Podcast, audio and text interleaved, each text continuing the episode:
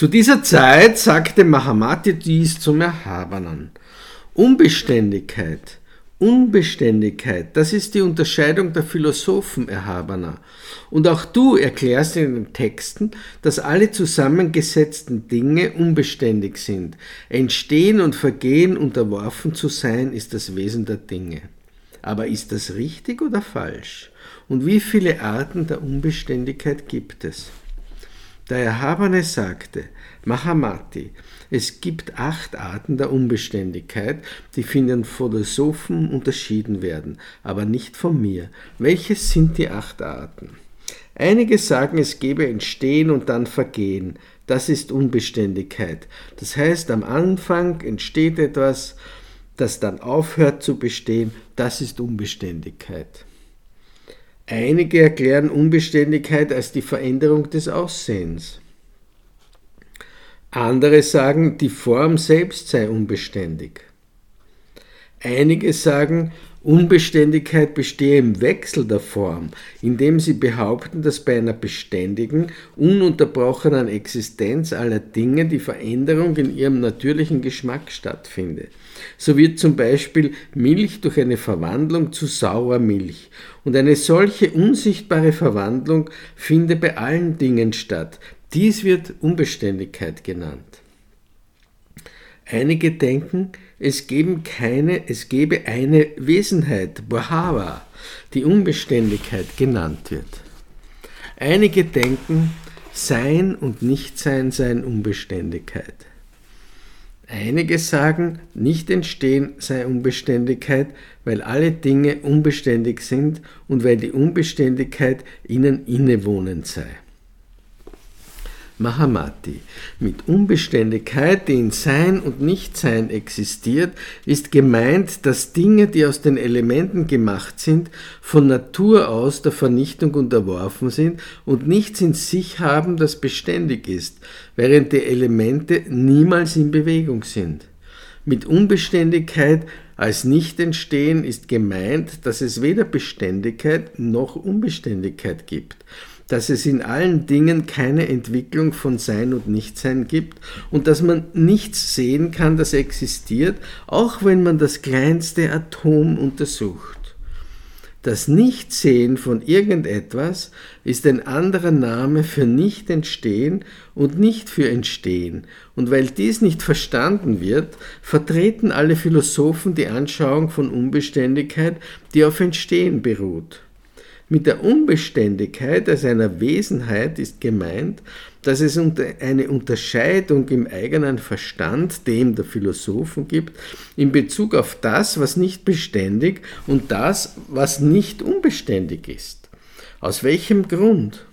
Es bedeutet, dass es ein Ding namens Unbeständigkeit gibt, das selbst nicht der Vernichtung unterworfen ist, aber durch dessen Wirken alle Dinge verschwinden. Und wenn es keine Unbeständigkeit gäbe, gäbe es kein Verschwinden aller Dinge. Es ist wie ein Stock oder ein Stein oder wie ein Hammer, die andere Dinge in Stücke zerschlagen, während sie selbst unzerbrochen bleiben.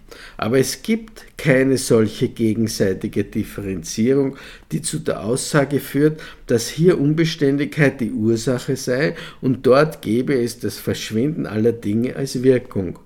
Es gibt keine solche Differenzierung von Ursache und Wirkung und wir können nicht sagen, hier ist Unbeständigkeit als Ursache und dort ist die Wirkung. Wenn es aber keine Differenzierung von Ursache und Wirkung gibt, sind alle Dinge beständig, weil es keine Ursache gibt, die sie verändern könnte. Beim Verschwinden aller Dinge gibt es eine Ursache, aber nicht im Verständnis der Törichten und Einfältigen. Wenn die Ursache von anderer Natur ist, dann wird nicht dieselbe Wirkung hervorgebracht. Sollte dies der Fall sein, ist die Unbeständigkeit aller Dinge ein Beispiel für eine andere Wirkung und es gibt keinen Unterschied zwischen Ursache und Wirkung. Aber der Unterschied zwischen Ursache und Wirkung wird bei ihnen beobachtet.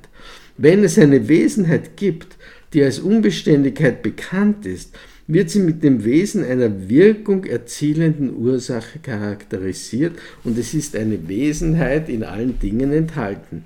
Wenn man in den Begriff einer Wirkung erzielenden Ursache verfallen ist, bedeutet dies Unbeständigkeit. Die Ursache ist unbeständig, weil sie Anteil am Wesen der Wirkung hat, die unbeständig ist. Alle Dinge werden dann nicht als unbeständig, sondern als dauerhaft betrachtet. Wenn Unbeständigkeit allen Dingen innewohnt, dann kommt sie dreifach. Sie geht weg mit den vergangenen Formen. Ihre Zukunft ist noch nicht hier, weil die Formen der Zukunft noch nicht entstanden sind. In der Gegenwart bricht sie zusammen mit den Formen der Gegenwart ab. Form entsteht durch Verbindung und die Vielfalt der Elemente. Weil die primären und die sekundären Elemente weder unterschieden noch nicht unterschieden sind, sind sie ihrem Wesen nach nicht der Vernichtung unterworfen, weil nach den Philosophen die Elemente unzerstörbar sind. Aber es ist eine gesicherte Tatsache, dass die ganze Dreiwelt mit ihren primären und sekundären Elementen entstanden ist, verweilt und vergeht. Wie nehmen die Philosophen eine gesonderte Existenz der Unbeständigkeit an, die unabhängig von den primären und sekundären Elementen ist, während die Elemente selbst weder in Bewegung gesetzt noch zerstört sind aufgrund des Anhaftens an den Begriff der Eigennatur? Der Begriff Unbeständigkeit beim Entstehen und Vergehen ist nicht akzeptabel. Die Elemente können sich nicht gegenseitig hervorbringen, weil jedes seine eigene Natur hat, die von der der anderen unterschieden ist. Jedes einzelne kann nicht sich selbst hervorbringen, weil es in sich keine Differenzierung hat. Das getrennte Entstehen der Elemente ist unmöglich, weil es keine Verbindung zwischen den beiden gibt. Deshalb die Schlussfolgerung, dass das Begriffspaar Entstehen Unbeständigkeit keinen Bestand hat.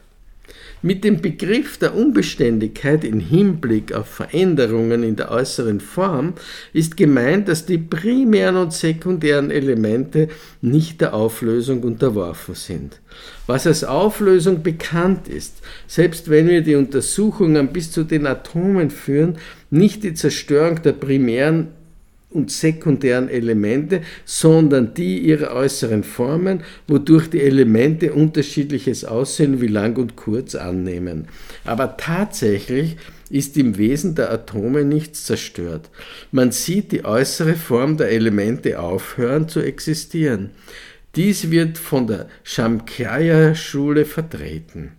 Mit der Unbeständigkeit des äußeren Aussehens ist die Unbeständigkeit der Form gemeint. Was unbeständig ist, ist somit die äußere Form und sind nicht die Elemente.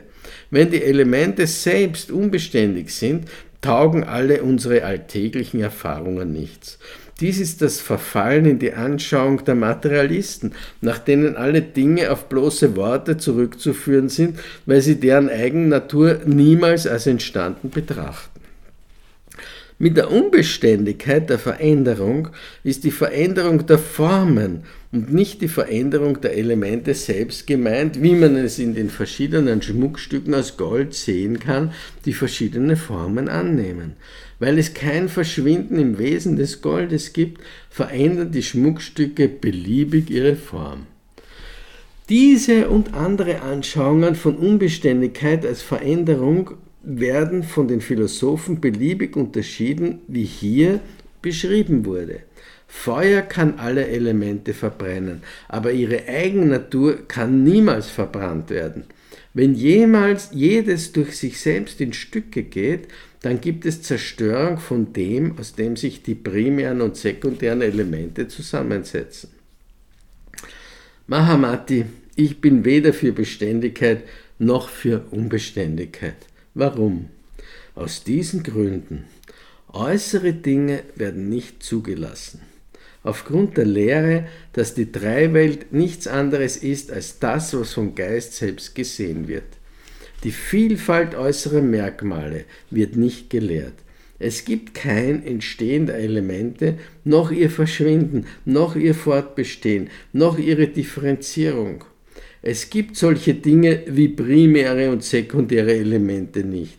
Aufgrund von Unterscheidung entstehen die dualistischen Begriffe von wahrgenommenem und wahrnehmendem. Wenn man erkannt hat, dass es Dualität aufgrund von Unterscheidung gibt, verschwindet die Streitfrage um die Existenz oder Nicht-Existenz einer äußeren Welt, weil man Chittamatra versteht. Unterscheidung entsteht durch die Wirkung erzielenden Taten. Keine Unterscheidung entsteht, wenn die Welt nicht anerkannt wird. Ein Mann hört auf, in die Unterscheidung von Sein und Nichtsein zu verfallen, die aus seinem eigenen Geist entspringt, wenn er sieht, dass Dinge, seien sie von dieser oder von einer anderen Welt, nicht als beständig oder unbeständig beschrieben werden können, weil er nicht die Wahrheit versteht, dass es nichts in der Welt gibt, außer dem, was vom Geist selbst gesehen wird. Weil Unterscheidung nicht von allen Philosophen verstanden wird, die in falsche Ideen von Dualismus verfallen sind und sie Leute sind, die nichts erlangen, taucht bei ihnen Unbeständigkeit als Gegenstand der Diskussion auf. Der dreifache Aspekt von allen Dingen, die unterschieden werden, als von dieser und einer höheren Welt sowie der höchsten Welt, ist das Ergebnis der Wortunterscheidung, aber dies wird nicht von Törichten und Einfältigen verstanden. So wurde gesagt. Die verblendeten Philosophen unterscheiden den Begriff der Unbeständigkeit als Entstehen, Vergehen, als Verwandlung äußerer Form, als Wesenheit, als Form. Es gibt keine Zerstörung der Dinge. Die Elemente verweilen für immer in Bezug auf ihr Wesen. Eingetaucht in die Vielfalt der Anschauungen unterscheiden die Philosophen Unbeständigkeit. Für diese Philosophen gibt es keine Zerstörung, kein Entstehen. Die Elemente sind ewig in Bezug auf ihr Wesen. Wer unterscheidet Unbeständigkeit? Es gibt nichts in der Welt außer dem Geist selbst und jeglicher Dualismus hat seinen Ursprung im Geist und wird als Wahrgenommenes und Wahrnehmendes gesehen. Ein Ich und was von ihm, was zu ihm gehört, existieren nicht der Aufenthaltsort und das Reich von Brahma und so weiter, das bezeichne ich als Geist allein. Außerhalb von Geist allein sind Brahma und so weiter nicht erlangbar. Hier endet das dritte Kapitel über Unbeständigkeit im Lankavadara Mahayana Sutra.